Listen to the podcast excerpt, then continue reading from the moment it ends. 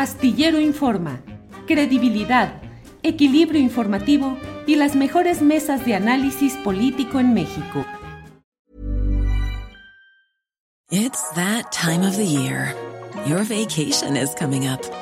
You can already hear the beach waves, feel the warm breeze, relax and think about work. You really, really want it all to work out while you're away. Monday.com gives you and the team that peace of mind. When all work is on one platform and everyone's in sync, things just flow wherever you are. Tap the banner to go to Monday.com.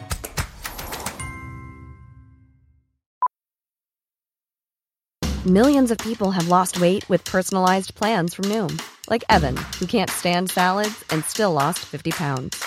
Salads, generally, for most people, are the easy button, right? For me, that wasn't an option. I never really was a salad guy. That's just not who I am. But Noom worked for me. Get your personalized plan today at Noom.com. Real Noom user compensated to provide their story.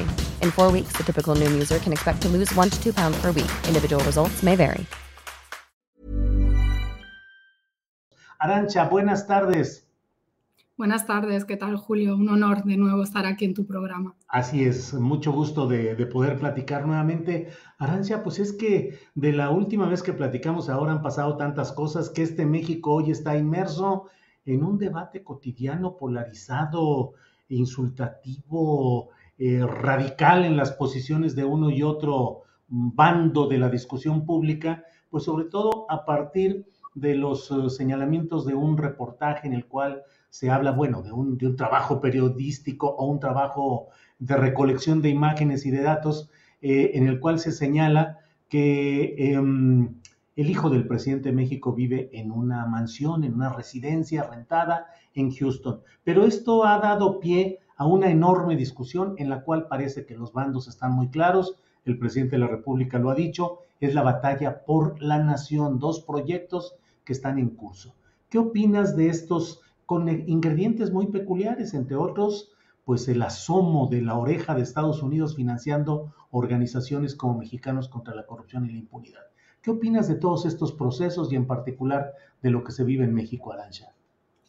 Bueno, que ustedes están en sus problemas, pero si vieran más allá, verían que también en otros países se dan estas disputas enconadas, estos choques entre el poder político, los medios de comunicación, eh, los debates sobre cuál debe ser la función de los medios. Eh, el caso de Díaz Ayuso allá en España, que está calientito.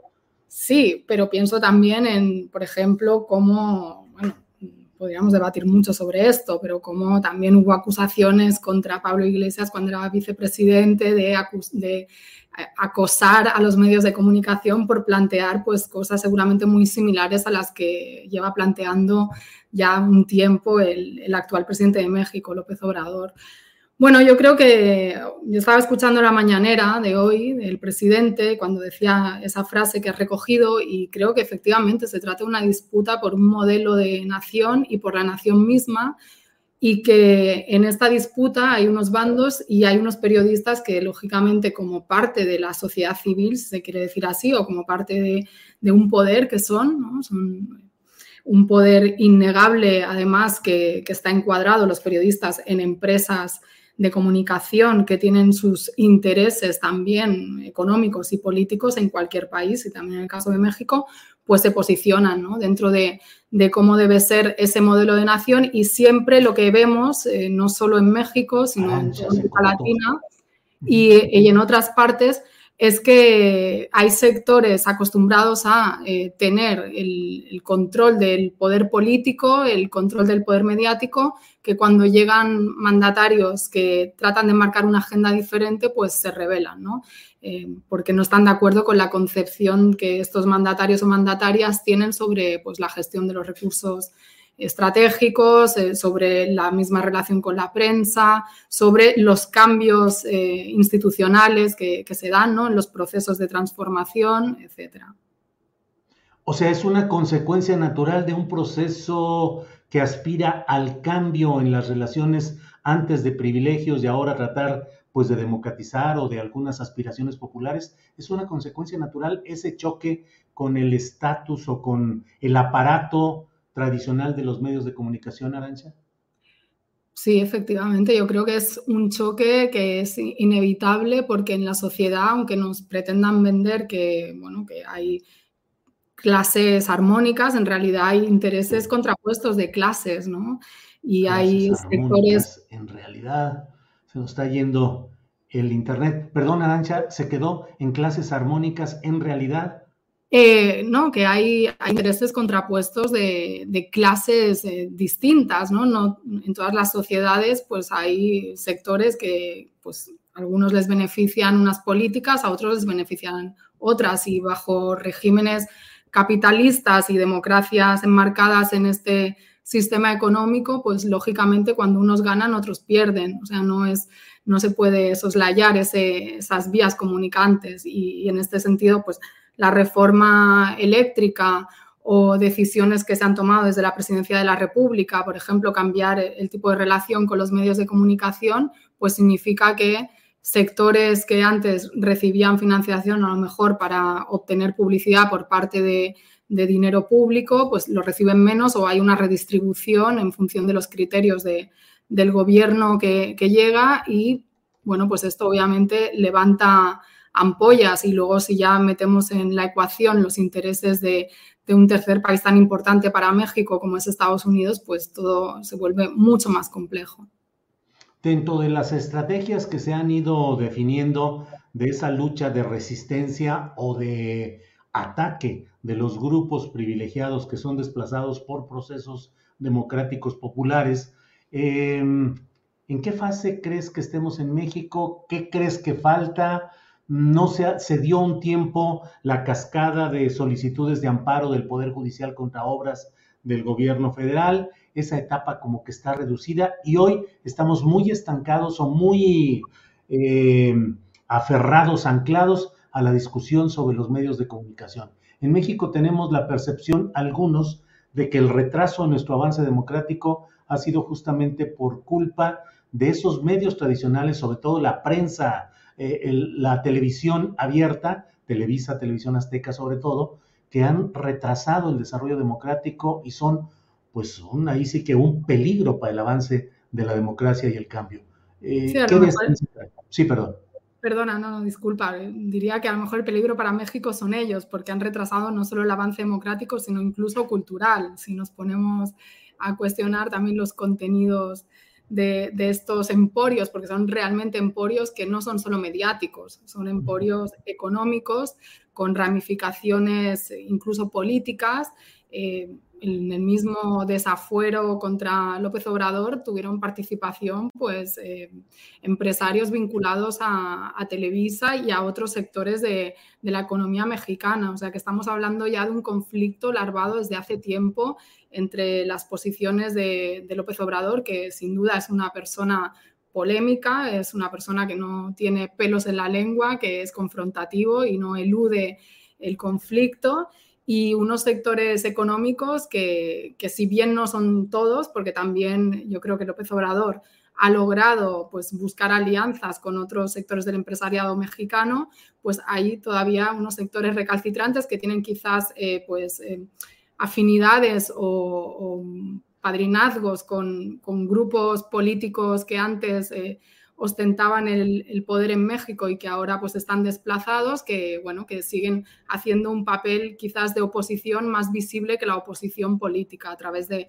esos medios. Yo creo que todavía es muy incipiente, eh, el creciendo va a ir a más. Eh, entiendo que hay un referéndum revocatorio ¿no? que, que, se está planteando para, el 10 de abril, si no estoy mal informada, y, bueno, me recuerda un poco a, movimientos que se han hecho contra otros mandatarios en otras partes de América Latina, pero que finalmente pues los escenarios a los que llevan no son muy positivos, sobre todo en cuanto a, cómo esto repercute en la estabilidad, en las posibilidades de, de los gobiernos de llevar adelante su agenda de reformas eh, en, un marco de, un mínimo de tranquilidad, en un mínimo de, al menos, respeto a, la soberanía, al, hecho de que estas personas gusten o no a los poderes económicos, al menos tienen el mandato del pueblo, que es algo que todavía estos sectores se resisten a, reconocer. y no solo estos sectores mexicanos,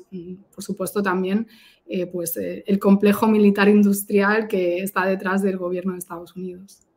Claro, que es otro de los factores que hoy estamos viendo en todo este proceso, Arancia. Eh, el presidente de México ha señalado que le ha planteado y ha pedido al gobierno de Estados Unidos que explique por qué hay financiamiento para una organización que él considera opositora a, su gobierno de López Obrador, que es Mexicanos contra la Corrupción y la Impunidad.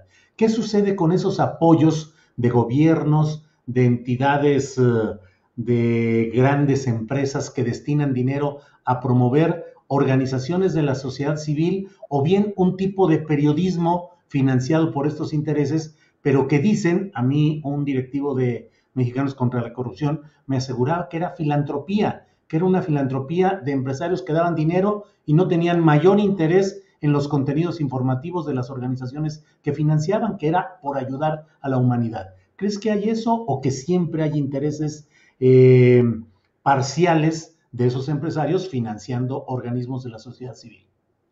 Bueno, lo curioso es que siempre financian organismos de la sociedad civil o periodistas que, que confluyen en sus opiniones con las que ellos tienen, ¿no? Nunca se equivocan y financian periodistas o, no sé, o grupos eh, zapatistas o, gente que puede ser militante, no sé, algún grupo de estudiantes radicales de la UNAM, ¿no? Que... You should celebrate yourself every day, but some days you should celebrate with jewelry. Whether you want to commemorate an unforgettable moment or just bring some added sparkle to your collection, Blue Nile can offer you expert guidance and a wide assortment of jewelry of the highest quality at the best price. Go to BlueNile.com today and experience the ease and convenience of shopping Blue Nile, the original online jeweler since 1999. That's BlueNile.com. BlueNile.com. Hey, it's Ryan Reynolds, and I'm here with Keith, co star of my upcoming film, If, only in theaters, May 17th. Do you want to tell people the big news? All right, I'll do it. Sign up now and you'll get unlimited for $15 a month in six months of Paramount Plus Essential Plan on us. Mintmobile.com slash switch. Upfront payment of $45 equivalent to $15 per month. Unlimited over 40 gigabytes per month. Face lower speeds. Videos at 480p. Active Mint customers by 531.24 get six months of Paramount Plus Essential Plan. Auto renews after six months. Offer ends May 31st, 2024. Separate Paramount Plus registration required. Terms and conditions apply if rated PG. Bueno, también se han dado casos en que han financiado a, a Eh, sectores, eh, ya eh, esto es entrar en, debates más profundos porque esto está estudiado, ¿no? Como la CIA pues, ha hecho esa labor de financiar incluso desde el ámbito de, la cultura, sectores que aparentemente eran de izquierdas para, pues, no sé, en su lógica de confrontación con el comunismo en tiempos de la Guerra Fría, pero hoy en día esto sigue, siguen las mismas estrategias de cambio de régimen por esas vías de, bueno, de como algunos dirán, del soft power o de, del financiamiento de lo que serían, pues, o que acaban siendo golpes blandos, le dicen, eh, guerra híbrida, bueno, como se le quiera llamar, que en, dado caso, al fin y al cabo, es eh, tratar de eh, penetrar e ingerir en la política interna de los países a través de actores interpuestos es una guerra, en una guerra puedes enviar a tus propios soldados, que también lo hacen, ¿no? porque hay declaraciones de la Secretaria de Energía en contra de la reforma energética, o se envía a John Kerry como enviado para el cambio climático y posicionar la idea de también a través de los voceros de la Shell, ¿no? que bueno, la CFE no está preparada para llevar adelante la reforma energética en términos renovables, etcétera, pero a la vez también pues eh, tienes diferentes flancos, ¿no? Tienes el flanco de la sociedad civil, donde ahí puedes colocar de manera más sutil eh, bueno, pues otros discursos que abonan en ese cerco que se hace por diferentes vías en esa guerra contra posiciones soberanas que se dan en América Latina y el Caribe. Por eso yo creo que es importante lo que decía hoy el presidente de seguir la, la línea, el rastro del dinero porque es cierto, puede haber gente que casualidad, pues eh, justo piensa de una determinada manera y tiene la suerte de que, bueno, está alineado su pensamiento con el de la principal potencia hegemónica y eso le ayuda a obtener eh, recursos para poder llevar adelante pues, su labor de lucha contra la corrupción y por la democracia en México en este momento histórico. Pero bueno, mm, también es interesante ver eh, si esa gente o algunos periodistas no tuvieran cierto financiamiento, pues si, si dirían eso, ¿no? Si dirían lo mismo o, incluso cuando ya esos periodistas no solo reciben financiamiento, sino que tienen unas relaciones, no sé qué tan orgánicas, pero unas relaciones de, intercambio de información con funcionarios de gobiernos extranjeros.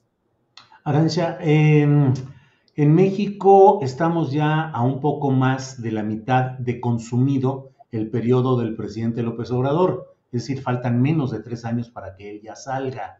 Eh, la, la pelea política y electoral está ya muy fuerte acá. Pareciera que a pesar de todos los esfuerzos, el poder de los medios tradicionales de comunicación en México sigue más o menos intocado, activo contra el proyecto de López Obrador y pareciera que va a estar más fuerte eh, en la parte final de esta pelea electoral que se viene. Pero pareciera que también, ¿qué te diré? En Ecuador, en Chile, en Brasil, en Argentina, en Honduras, no sé, la pelea de los gobiernos que han intentado cambiar cosas contra los grandes consorcios no ha funcionado y ahí siguen los consorcios. Es una pelea relativamente perdida es una pelea que tiene unos costes políticos muy altos, ¿no? Sino que se lo pregunten a Rafael Correa o a Cristina Fernández de Kirchner, que ambos eh, pues trataron de poner en marcha y aprobaron bajo sus mandatos eh, reformas de ley de prensa que tocaban intereses eh, muy potentes de conglomerados mediáticos en sus respectivos países y que padecieron una guerra total, ¿no? Y además reconocida por, los propios medios, como cuento en mi libro sobre el lawfare, y que llevaron a, que estos mandatarios pues fueran, eh, eh, no sé, víctimas de, de, estos procesos complejos donde se usa al aparato judicial también para desprestigiarlos y demás. Claro, ¿cuál es la ventaja que tienen estos medios y por qué pueden perdurar? Porque primero son empresas eh, con mucho, mucho dinero, mucho capital detrás y además con ramificaciones eh, que no son solo mediáticas, como decía, tanto en el ámbito nacional como con conexiones internacionales. Cuando uno ve, por ejemplo, que Loret de Mola, que se queja de, de la falta de libertad de expresión, pues publica que en el Washington Post ¿no? tiene su columna y cuando uno ve pues em, cómo eh, toda, mm, toda crítica que se puede hacer desde el poder del Estado a medios de comunicación es, es interpretada como un ataque a la sacrosanta libertad de prensa y a la prensa como si toda la prensa fuera lo mismo, cuando no es así, ni todos los periodistas eh, son lo mismo, es, es, decir, no todos son malos ni todos son buenos, bueno, eh, esto se replica en, muchos otros medios en el mundo, llega por ejemplo aquí al Estado español porque también son transnacionales, ¿no? son a veces empresas que están participadas de capital financiero y, que bueno, eh, defienden una determinada visión del mundo y tienen una visión también muy corporativa, muchas veces que les impide discernir y sacar el grano de la paja. Nosotros Ahora, por ejemplo, tenemos eh, pues toda una polémica porque sea, bueno, hay, no, no en pasado todavía, sigue habiendo periodistas o pseudo periodistas que están vinculados con sectores del poder, de lo que se llama aquí las placas del poder, que han hecho y siguen haciendo toda una campaña de intoxicación mediática, incluso tirando de lo que ahora se llama fake news sobre líderes de la izquierda, sobre posiciones de izquierda, etcétera, y, esto eh, no se puede cambiar, es muy difícil cambiarlo porque hay todo un manto de, impunidad y cuando alguien levanta la voz contra estos personajes, incluso periodistas que son medio decentes o que no, no están en ese, en ese tipo de prácticas eh, bastante cuestionables, salen a defender a sus compañeros eh, en un ejercicio de corporativismo y también con discursos de alegando la libertad de,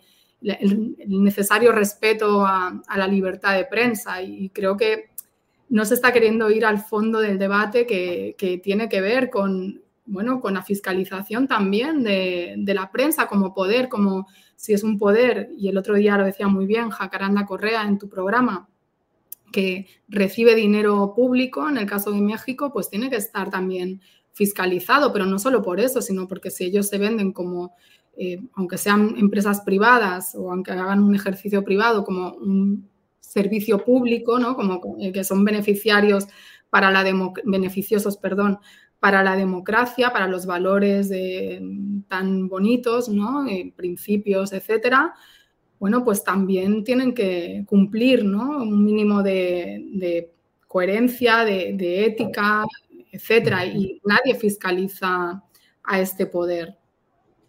Bien, pues eh, como siempre es un placer poder platicar contigo, Arancha Tirado. Ella es politóloga, doctora en Relaciones Internacionales por la Universidad Autónoma de Barcelona, maestra y doctora en Estudios Latinoamericanos por la UNAM. Así es que Arancha, reserva de lo que desees agregar, pero yo por mi parte y a nombre de la audiencia te agradezco esta oportunidad de platicar. Bueno, eh, yo creo que hay que estar muy atento. Quiero cerrar con esto, aparte de agradecerte la invitación con eh, todo lo que está planteando el presidente López Obrador con el tema del litio, de cómo se va a gestionar. Recordemos que el litio estuvo dentro de todos los debates sobre el golpe de Estado contra Evo Morales en Bolivia.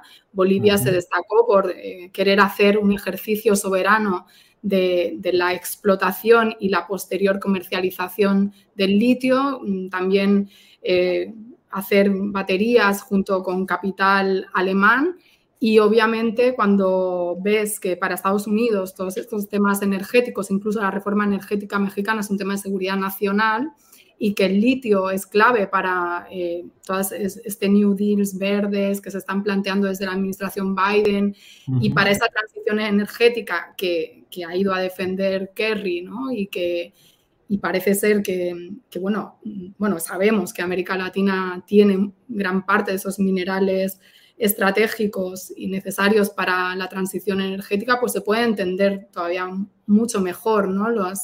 Eh, lo mala que es la reforma energética y, bueno, y podríamos eh, debatir también mucho más sobre por qué los estados, si los estados son los que tienen que gestionar estos recursos o son las empresas privadas más eficientes. Bueno, todos estos debates están de fondo. Y mientras nos están mareando con, con que López Obrador es un autoritario, que ataca a la prensa y tal, bueno, eh, podemos quedarnos con ese debate o ir más allá de por qué se está eh, vendiendo esta imagen de, un presidente que está planteando hacer una empresa pública con el litio mexicano. Arancia, sí, con toda la razón. Gracias por esta oportunidad de platicar y seguiremos más adelante que temas van sobrando, Arancia. Así es que muchas gracias por esta ocasión. A ustedes. Hasta luego. Un saludo. Gracias. Hi, I'm Daniel, founder of Pretty Litter. Did you know cats tend to hide symptoms of sickness and pain? I learned this the hard way after losing my cat, Gingy. So I created Pretty Litter, a health monitoring litter that helps detect early signs of illness by changing colors, saving you money and potentially your cat's life. Pretty Litter is veterinarian developed, and it's the easiest way to keep tabs on your fur baby's health right at home. Go to prettylitter.com and use code ACAST for 20% off your first order and a free cat toy. Terms and conditions apply. See site for details. Hey, it's Paige DeSorbo from Giggly Squad. High quality fashion without the price tag? Say hello to Quince. I'm snagging high end essentials like cozy cashmere sweaters, sleek leather jackets, fine jewelry, and so much more. With Quince being 50 to 80% less than similar brands and they partner with factories that prioritize safe ethical and responsible manufacturing. I love that. Luxury quality within reach. Go to quince.com slash style to get free shipping and 365 day returns on your next order. quince.com slash style. Para que te enteres del próximo noticiero suscríbete y dale follow en apple spotify amazon music Google o donde sea que escuches podcast. Te invitamos a visitar nuestra página julioastillero.com.